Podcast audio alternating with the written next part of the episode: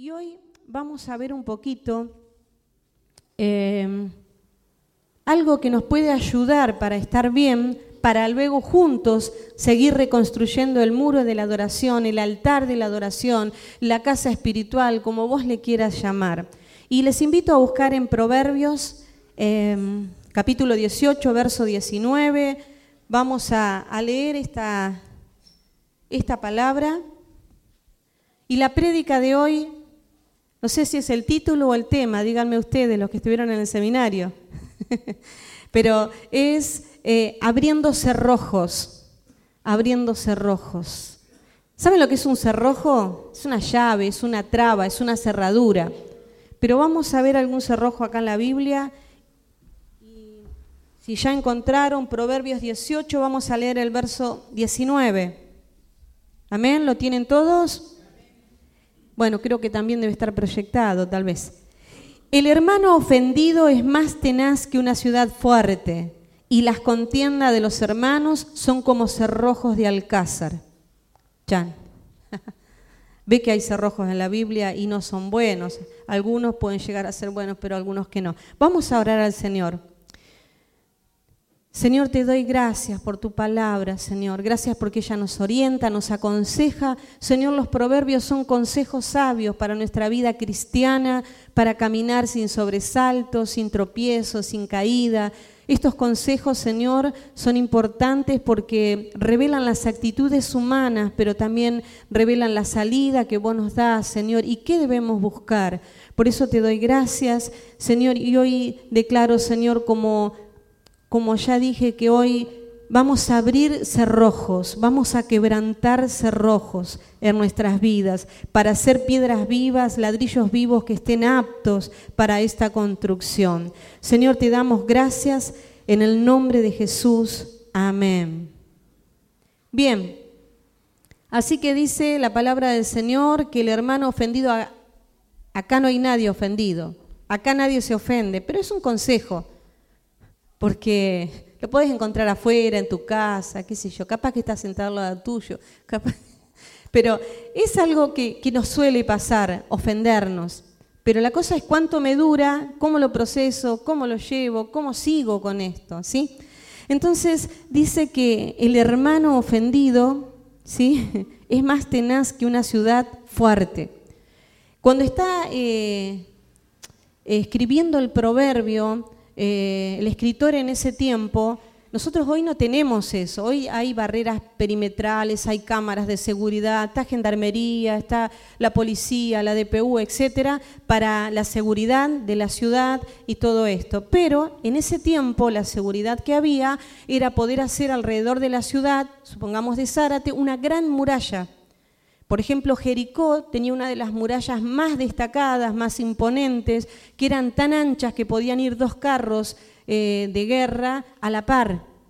Y era muy alta también. Por eso es que Dios se glorificó y se cayó con, el grito del pueblo de Dios. ¿sí? Algo imposible. Lo hizo Dios.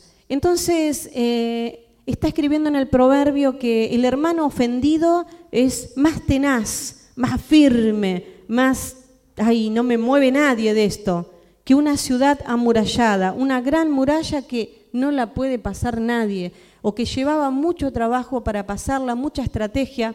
Además, después de la muralla había a veces antes o a veces después un gran río con cocodrilos, por si alguien podía pasar, esto lo usaban para los castillos, y era muy difícil. En las ciudades, bueno, bastaba con la, con la, con la muralla. Pero lo que dice acá es que el hermano ofendido, a ver, yo me ofendí con Antonio, entonces para que Antonio se acerque a mí, le va a costar, porque si yo estoy ofendida hay una muralla, miren, que ni con 50 gritos ni con un cañón la va a derribar hasta que yo lo decida. no, pero eh, eh, los cocodrilos iban después, me equivoqué. Eh, bueno, y dice que mm, las contiendas de los hermanos son como cerrojos de alcázar. Y acá era donde estaban los cocodrilos, velos adelante.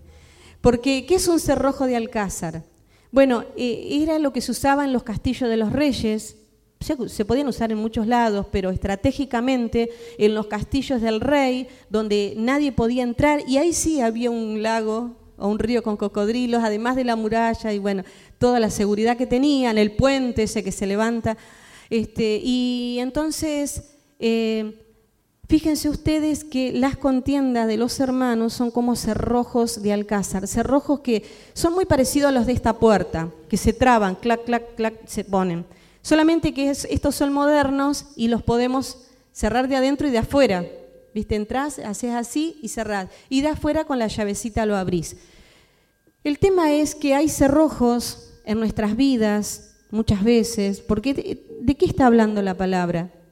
De las personas ofendidas, de las personas que de pronto se sienten mal y ponen trabas, cerrojo, eh, doble llave y además una muralla. O sea, es, es bravo, ¿eh?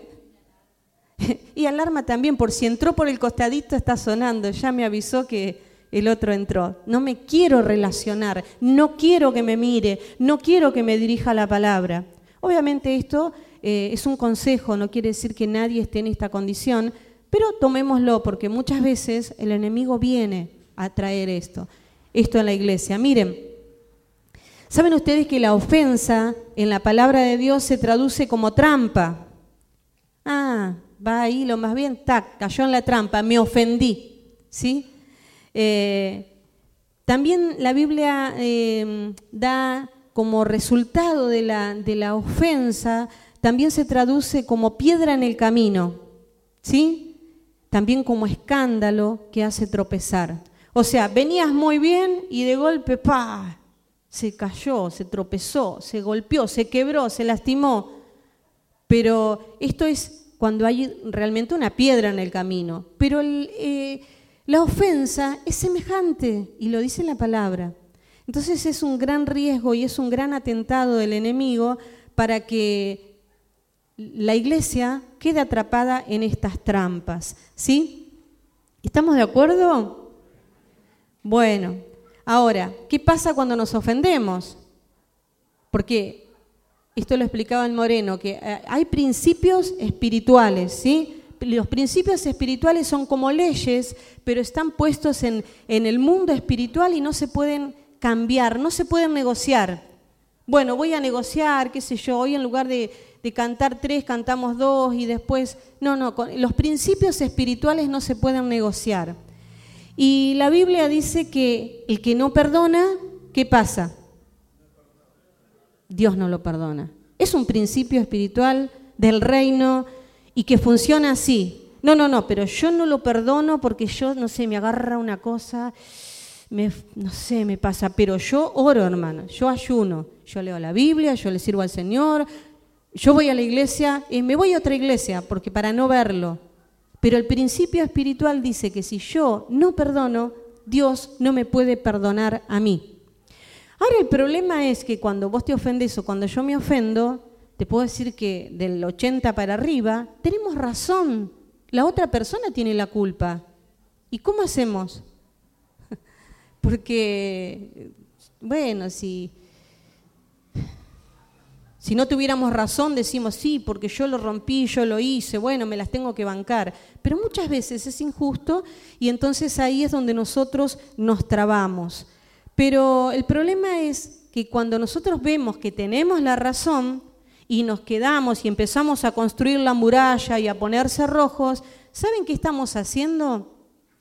Estamos considerándonos mejor que Jesús. O sea, Señor Jesús, yo soy más importante que vos, yo soy más justa que vos, yo soy mejor que vos, porque a mí no me pueden ofender. Si a vos te ofendieron, Señor, bueno, a mí no. Es como que casi como que yo le dijera eso al Señor. Yo no los voy a perdonar, porque a mí me la hicieron y me van a tener que escuchar. Y después vamos a hablar algún día, tal vez, quizás. Ahora, ¿cómo fue la actitud del Señor? ¿Cuántos creen que al Señor lo ofendieron? Por favor, todo lo que el Señor vivió fue injusto, fue por mis pecados, por tus pecados. Entonces, cada, cada actitud en contra del Maestro era injusta netamente injusta. Y el Señor ¿qué hizo? Dijo, bueno, ahora derramo fuego del cielo y se los consume y se abre la tierra y se los traga. Y no, cuando los discípulos quisieron hacer eso, los reprendió. Él vino a dar vida y vida en abundancia. Él dice que de tal manera el Padre amó a la creación, al ser humano, que lo envió a Jesús a morir por nosotros, sí lo entregó. Entonces, si Jesús perdonó, hermanos, porque hay que estar, a veces a veces soportamos algo porque sabemos en el fondo que tenemos razón, que no, eh, bueno, que no tenemos la razón, le hacemos una fuercita y si tenemos razón, sacamos tarjeta, explicamos, nos defendemos y bueno. Pero Jesús dice que cuando lo estaban clamando, ¿sí? Cuando estaban clavando sus manos, sus pies, ya le habían colocado la corona, ya se habían burlado, ya eh, lo habían escupido, lo habían abofeteado, le habían arrancado la barba, le habían hecho tantas cosas. Cuando Jesús está en esa etapa, él, ¿se acuerdan la oración que hizo? ¿Alguien se acuerda? Amén. Perdónalos porque no saben lo que hacen. Traducido realmente lo que quiere decir es, Padre, yo ya los perdoné, perdonalos vos también. No les tomes en cuenta. Eh, los, los declaro inocentes. No les tomes en cuenta. Lo mismo que oró Esteban. Ahora, si nosotros nos, eh, quedamos ahí empedernidos y endurecidos ante la ofensa, entonces quiere decir que nos estamos considerando más justos que Jesús.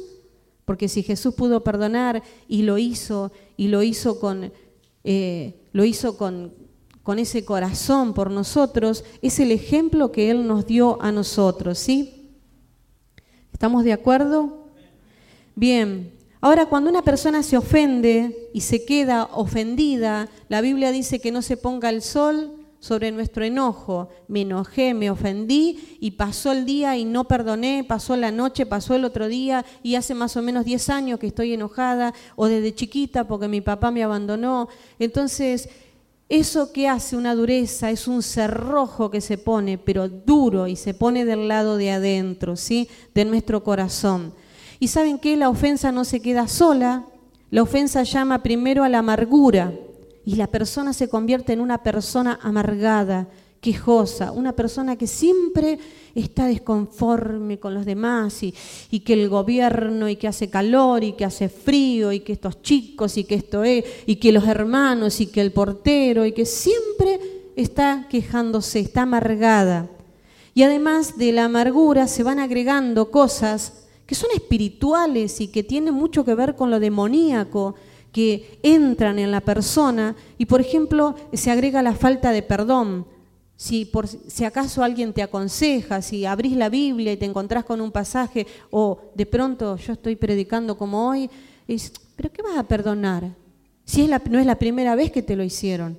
Sabés que esa persona tenés que perdonar la falta de perdón el enojo, la ira, la bronca, ya no es suficiente con que estoy molesto, estoy ofendido, sino que ya veo a la persona y me empieza a despertar bronca, enojo, ira, resentimiento. Y la represalia y la venganza son iguales, yo ya quiero que a esa persona le vaya mal, que pague por lo que hizo, que, que caiga la justicia de Dios y que, bueno, no digo así que lo parto un rayo, pero bueno, todos sabemos por ahí cómo podemos llegar a pensar sobre esa persona y, vemos que le va bien todavía. Entonces, si se hubiera un Dios, pero no, hermanos, nada que ver. La Biblia nos dice a nosotros que no tenemos que permanecer ofendidos ni enojados, ¿sí? Miren, además de todo esto de la venganza, después viene la violencia, el homicidio y el suicidio. Hay personas que matan a la esposa o el esposo o a los hijos y alguien dice, ¿qué pasó? ¿Cómo puede ser? No tiene corazón. Pero eso se va gestando, se va gestando, se va acumulando y cada vez es más, grande la carga espiritual y los demonios aprovechan a atormentar a esa persona hasta que le dicen, prendela a fuego, matala de 30 puñaladas, casos aberrantes que vos decís no puede ser pero se guardó, se guardó, se guardó y se hizo una raíz de aliados ahí adentro.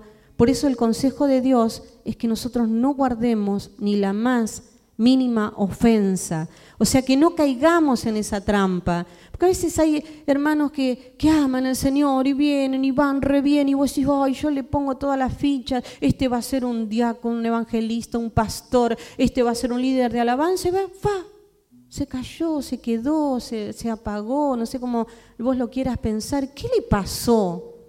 ¿Qué le pasó? y es muy probable que se haya quedado ofendido, porque la ofensa es una trampa, metiste el pie y quedaste prendido y querés seguir y no podés hasta que no lo solucionás. ¿Sí? Hay casos en la Biblia, pero hoy no lo voy a tocar, lo vamos a dejar para otra prédica, bases bíblicas de personas que se mataron por haber vivido una vida ofendidos y amargados, y otros que murieron, otros que fueron asesinados y otros que se mataron, ¿sí?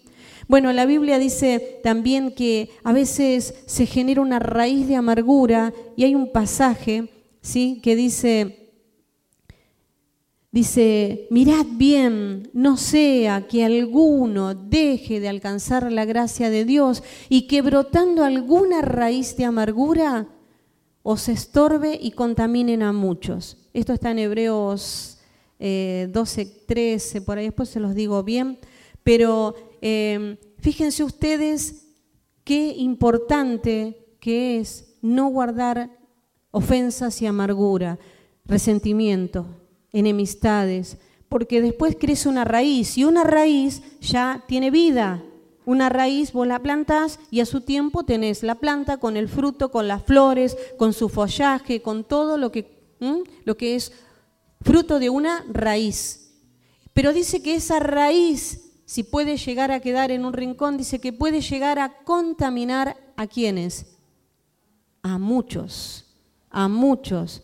Porque como la Biblia dice, de la abundancia de mi corazón habla mi boca. Entonces yo donde voy hablo de, mi amargura y empiezo a sacar esa raíz, empiezo a hablar mal del hermano, de la hermana, del jefe, del patrón, del gobierno, del no sé quién, del vecino, y empiezo a contaminar a los otros, porque después el otro dice, mira vos, yo pensé que era tan bueno el hermanito, pero mira vos, y, entonces ya el otro se contaminó. Y después no lo quiere saludar porque se siente más santo todavía que el hermano. Entonces se generan divisiones, se generan problemas, porque hay una raíz que contaminó. En realidad, una persona contaminada debería, debería permanecer aislada. Eso es lo que pasó con el empleado de Atucha, ¿no es cierto? Estuvo aislado, no sé cómo estará hoy, pero es lo que se hace. Ahora, es difícil para nosotros decir, bueno, el hermano está ofendido, amargado y tiene una raíz, así que vamos a aislarlo y vamos a... No podés. Al contrario, el hermano como se siente mal, va a visitar, va a ir, va a andar y donde vaya va a hablar mal y va a contaminar. Va a encontrar unos oídos santos que lo van a amar y que lo van a decir, hermano, estás equivocado, vení, voy a orar por vos, liberate, vos tenés que perdonar. Hay hermanos con oídos santos que le van a decir, no, no, no, no me hables mal, porque yo todavía soy nuevo, soy débil, yo no me quiero contaminar. Otros con oídos santos que van a decir, basta, para, eh, vamos, ¿crees que te acompañe a hablar? Pero también vas a encontrar aquellos hermanos que tienen el oído un poco enfermo, recuerden que somos piedras vivas y tenemos que estar sanos, que va a decir, ah, sí, ¿y, qué más? ¿Y cómo fue? ¿Y cuándo fue? ¿Y a qué hora? ¿Y dónde? ¿Y cómo? ¿Y cómo lo sabes? Y entonces se sigue, se sigue y se sigue contaminando. ¿Sí? La raíz de amargura agrega cerrojos por dentro. ¿Sí? Así que comienza con la ofensa y se va agregando. Dice el Proverbio 4:23, dice, sobre toda cosa guardada, guarda tu corazón. Ahora, esto me llama mucho la atención a mí, em, guardar nuestro corazón. ¿Por qué el corazón? Porque si se va hacia adentro, eh, se enferma, ¿no es cierto? Y estos cerrojos se ponen del lado de adentro del corazón. Acá no vas a entrar, Acá no, nunca más, le hice la cruz. Acá, listo, lejos, distancia. Por eso el Señor dice en Apocalipsis 3:20, dice, he aquí yo estoy a la puerta y llamo a la puerta del corazón.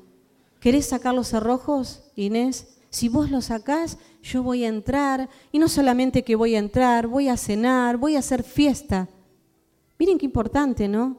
Porque si no, no, a mí que me cambie Dios, porque Dios sabe que yo le estoy pidiendo que Él me cambie, pero hay cosas que las tengo que hacer yo. Hay cosas que ya las hizo Jesús, en realidad Jesús hizo todo, todo, pero yo lo tengo que creer y lo tengo que aplicar. Entonces es necesario que nosotros tratemos con nuestro corazón, quitemos esos cerrojos y que nos podamos sanar para estar sanos como piedras vivas. Y les recuerdo algo que pasó en el libro de Esdras, en el capítulo 10, no sé, creo que Gustavo no tocó eso, pero eh, el pueblo tuvo que tomar decisiones. En el capítulo 10, léanlo en sus casas, em, fue tan firme porque dice que Esdras lloraba y le pedía a Dios, veía la situación y le decía, Dios, ¿cómo lo vamos a hacer? Entonces la gente se empezó a sentir culpable y vinieron y le dijeron, mira Esdras, nosotros sabemos que estamos mal, nosotros sabemos que hicimos mal, pero lo que vos nos digas nosotros lo vamos a hacer. Entonces la gente empezó a llorar y se sentía mal y Esdras los convoca a la plaza central y dice, bueno, hoy vamos, primero oró y después dice, hoy vamos a tomar decisiones. Porque ellos le confesaron que en el cautiverio ellos se habían casado con eh, mujeres que no eran judías y al revés, con hombres que no eran judíos y tenían hijos de matrimonios mixtos, cosa que estaba prohibido para el pueblo de Dios. Entonces dice, me duele, me duele en, en lo profundo, pero yo te voy a obedecer, contá conmigo, yo voy a deshacer este matrimonio, voy a despedir a mi esposa, ¿sí? que era de Babilonia o de otra ciudad, y a mis hijos que tuve con ella, los voy a decir que se vayan, pero yo quiero edificar el templo como corresponde. ¿Sí? ¿Y saben qué? Se, considera que eh, salieron del pueblo de, eh, salieron del cautiverio entre 49.000 y 50.000 personas aproximadamente, porque no se da el número exacto, porque no se contaban los esclavos, por ejemplo, a veces no se contaban los niños. Y de esos, pongámosle 49.000 personas, solamente dos no estuvieron de acuerdo y dos se le unieron para decirle, nosotros te apoyamos que no estás de acuerdo. Pero los demás, dice que se fueron a la plaza central y llovía, hacía frío y había una amargura, una angustia en el corazón. Y dice que lloraban y lloraban y se abrazaban y lloraban. Y estaban todos en la plaza. Entonces Esdras salió también dolido y les dijo, esto es muy fuerte y va a llevar mucho tiempo. Y hace un, tiempo terrible, está lloviendo, váyanse a sus casas, quédense uno de los, de los jefes, de los eh, príncipes de cada tribu y después ellos van a arreglar la situación, viendo que ustedes lo quieren hacer. Entonces dice que le llevó casi tres meses que cada matrimonio que era mezclado, que estaba para ellos contaminado, se disolviera. Y decimos, uy, qué malo que era Dios, mirá vos lo que hizo. No, porque ellos sabían que no lo tenían que hacer y lo hicieron. Ellos se arrepintieron, ellos confesaron y ellos dijeron, te vamos a apoyar, Esdras, vamos a edificar el muro, vamos a hacer las cosas bien, vamos a hacer lo que tenemos que hacer. Yo digo, ¿será para nosotros también que podemos colaborar y que podemos decir, yo también me quiero poner a cuentas, yo también quiero tomar una decisión, eh, no sé, de lo que a mí me compete y empezar a sacar los cerrojos de mi corazón, esas cosas que yo me negué, que me cerré, porque en definitiva queremos edificar el altar de adoración para el Señor, puestos uno sobre el otro espiritualmente, sosteniéndonos, siendo esas piedras vivas que Dios quiere que nosotros seamos, que Él nos ve como esas piedras vivas, ¿sí? Y creo que para realmente edificar el altar de adoración tenemos que tomar decisiones. No podemos permanecer, hermanos, sujetos, esclavos de la amargura, de la angustia, de la ofensa, del enojo, de la ira. de ese deseo de venganza, de esas cosas que cierran el corazón, lo cierran. Yo pensaba y le pedí al Señor que me dijera algunos de los cerrojos que pueden existir en el pueblo de Dios. Y anoté algunos, pero creo que vos conocés cuál puede ser tu problema, ¿sí? Eh, el cerrojo te bloquea, dijimos, te cierra, es un corazón cerrado, es un, un corazón duro que Jesús llama y dice, estoy acá, si vos abrís, yo voy a entrar. ¿Y por qué no entra el Señor? Si Él es todopoderoso, Él, Él puede derribar, Él no tiene problemas. No, porque Él te respeta a vos y a mí. Y Él quiere que crezcamos, que dejemos de ser niños inmaduros, que dejemos de estar ofendidos y de pasar la vida con la pata en la trampa, prendidos, sin crecer, sin avanzar. Que tomemos esa decisión, que no nos bloqueemos. Miren, la ofensa, la ofensa es, es un gran cerrojo. Cada vez que nos ofendemos y permanecemos ofendidos, hermanos, nadie nació para agradarme a mí, para hacerme feliz a mí, y la iglesia tiene que hacer lo que a mí me hace bien. Ni Jesús vivió para que la gente le agrade. ¿Quién te dijo que no te tienen que ofender? Si es ahí donde tenés la posibilidad y tengo la posibilidad de demostrar cuánto amo a Dios. Dice, si decís que amás a tu hermano y no amás a Dios, entonces cuando alguien te ofende, demostrá, demostrá lo que hay en tu corazón, el amor, ese Dios, ese Cristo vivo en tu corazón y perdoná. Se terminó el problema. La falta de perdón va muy arraigada, la amargura, hermanos, eso de, vivir siempre mal. Y es, es verdad, porque envenena el alma, envenena el corazón, espiritualmente va trayendo muerte espiritual. La persona se amarga y todo le hace mal y todo está mal. Pero además de eso, produce dolor, produce juicio, eh, se empieza a hacer juicio sobre los demás tantas cosas. Miren, el rechazo también es un cerrojo. Es un cerrojo que se pone por dentro y a veces no tenés la culpa, como te decía. Quizás te rechazaron de niño, quizás estuviste para ser abortado, te pasaron cosas que inconscientemente marcaron tu vida y hay un temor al rechazo. Entonces, ¿qué hago? Rechazo a todo el mundo, no dejo entrar a nadie, no dejo que nadie se acerque. Antes que me rechacen a mí, yo rechazo a los demás. Pero el rechazo también es un cerrojo por dentro, por dentro, hace cierra. Y no dejo entrar al Señor, no dejo que Él me sane, no dejo que Él trabaje en mi vida. El abandono, el abandono, quizás alguien te abandonó, tus padres, tu madre, o tu amigo, o tu novia, o tu esposo, no sé lo que pudo haber pasado en tu vida. Entonces, como me abandonaron, yo no quiero pasar ese dolor de nuevo, entonces me cierro y digo, no voy a amar, no voy a depender, no quiero a nadie porque... Pero en realidad es un cerrojo que ponemos por dentro. La negación. Miren, la negación es algo tan sigiloso y silencioso, pero es un cerrojo por dentro. Me niego porque tengo temor a que me salga mal, temor a que... Entonces te dice, Dios te quiere usar en algo y, pongo un cerrojo. No, me niego, que lo haga otro. Yo he luchado con esto pero no es la voluntad de Dios. La incredulidad, la incredulidad es un cerrojo, pero terrible, porque Dios te dice que te va a usar, que te ama, que te... Y, pero no sé, porque a mí nunca me responde. Y no sé si Dios me ama, porque al otro le da, a mí no me da. Y no sé si a mí me va a suceder, porque al final nunca lo recibo. Es incredulidad y automáticamente va poniendo cerrojos a nuestro corazón y Jesús sigue llamando, llamando de, de afuera porque no lo dejamos entrar. Así como esto, miren, hay tantas cosas cuando, cuando nos negamos decimos, nunca, nunca voy a poder, nunca lo voy a lograr, eso no es para mí, que lo haga otro, nunca voy a salir de esta, lo intento, lo intento y vuelvo a lo mismo, nunca lo voy a lograr. Y estoy poniendo cerrojos en mi vida, y esos cerrojos obviamente que va a hacer que esto sea real. Eh, la traición, hermanos, Jesús fue traicionado.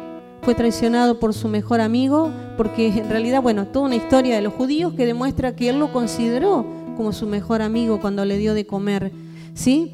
Pero según la costumbre de ellos. Pero Jesús no quedó en esto, al contrario, él le dijo, anda, anda a hacer lo que tenés que hacer. Y listo.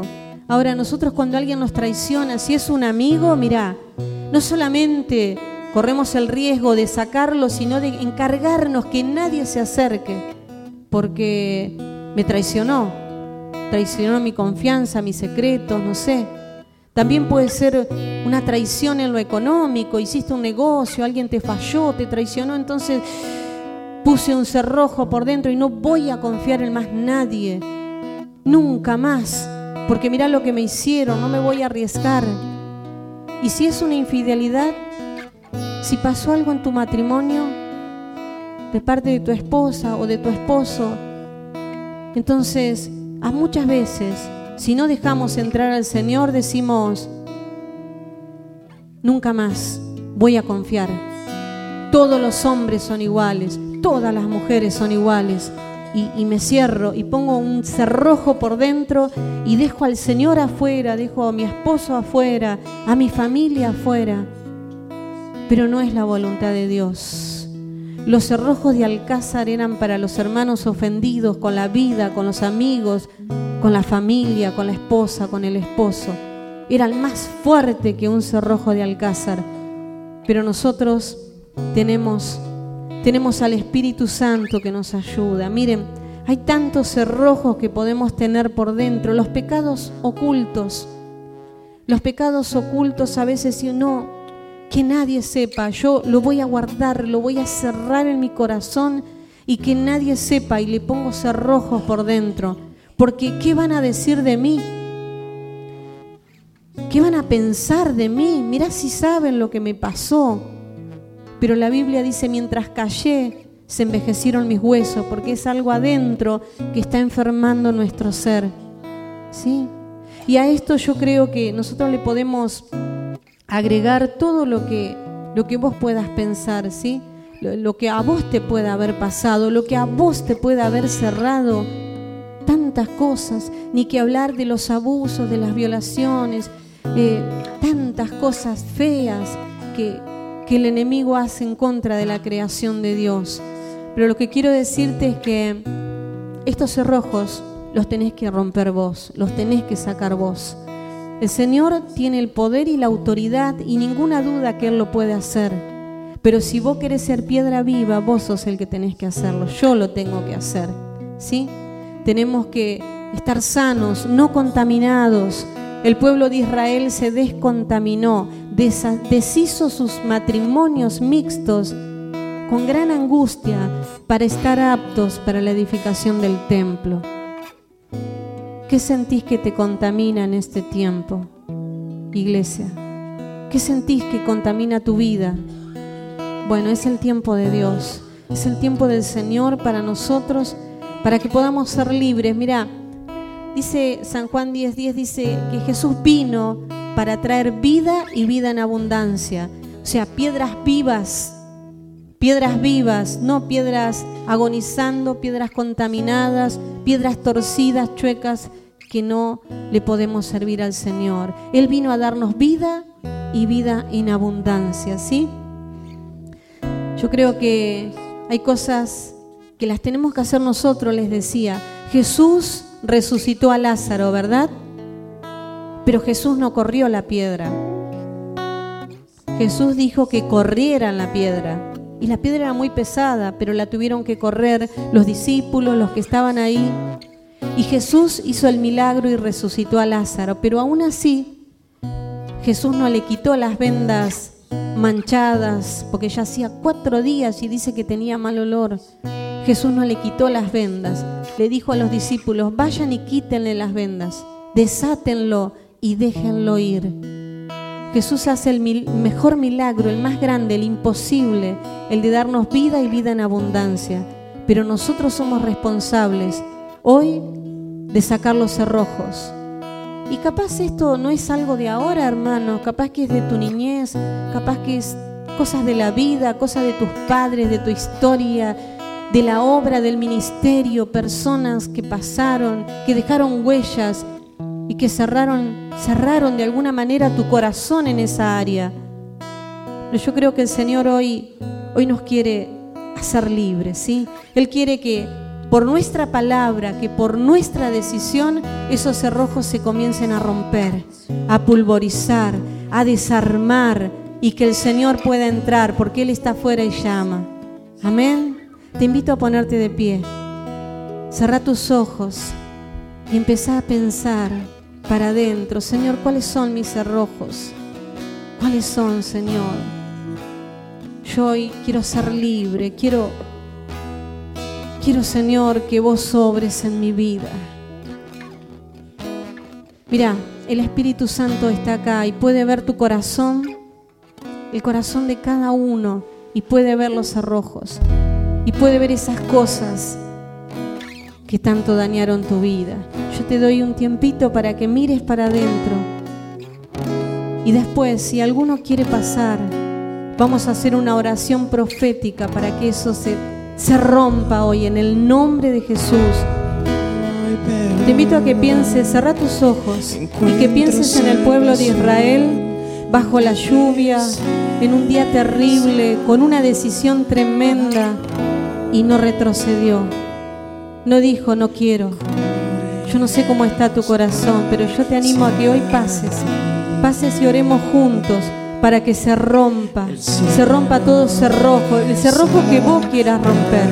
Si vos no querés, no lo va a poder hacer el Señor, pero si vos querés, hoy el Señor va a sanar tu vida, tu corazón, y esos cerrojos se van a quebrantar por el poder del Espíritu Santo. Amén, amén. Gracias Jesús. Gracias. Gracias.